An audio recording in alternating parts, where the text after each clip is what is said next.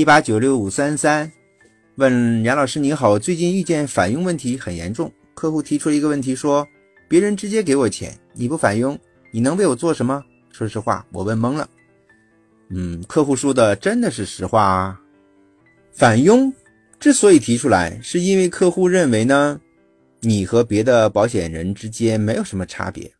大家想一想啊，我们买东西有两种心态，一种呢，如果这个东西是独一无二的，只有你有，别人没有，你说他还会讨价还价吗？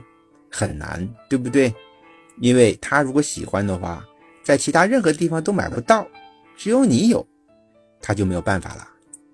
但如果你卖的这个东西在很多地方都有卖，那就变成价格战了，啊，那就看谁更优惠，价格更低，才能够拿到拿到这个成交的订单，对吧？其实我们呢，做保险客户也同样如此。如果客户在跟你要返佣，其实在他的心里是有一个问号的，这个问号就是你的产品和你。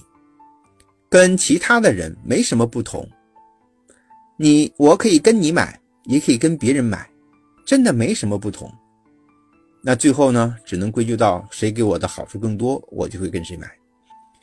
所以，客户这个问题啊，真的是需要你用心去思考，你的核心竞争力到底是什么？你和别人的差异化到底在哪里？你到底是一个什么样的保险顾问？与众不同的保险顾问，能够让客户认可你的价值，而不仅仅是跟你砍价格的人呢？所以啊，如果你一上来就像公司教育我们一样，只是背好了产品的话术出去推销的话，返佣的问题是会碰到很多的。因为你背的逻辑和话术呢，其他人都会背，在客户眼里没什么差别。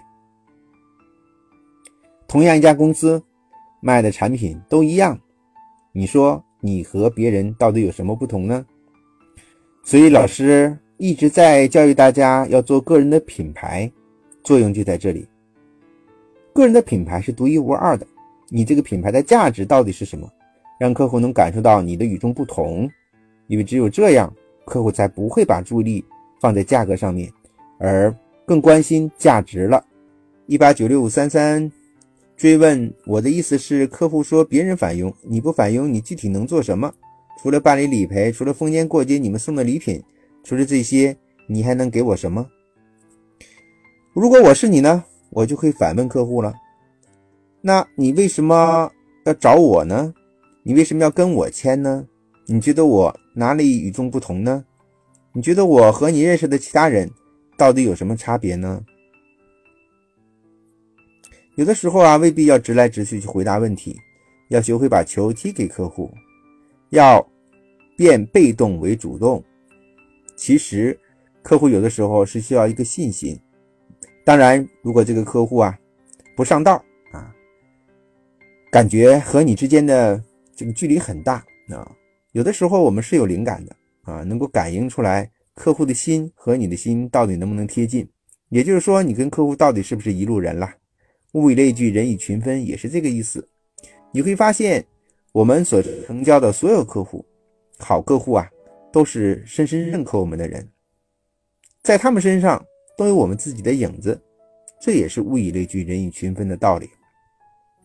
所以，我们去拜访的人不一定都是我们的客户，有的人就是和我们格格不入啊，性格不吻合啊，脾气不对度啊。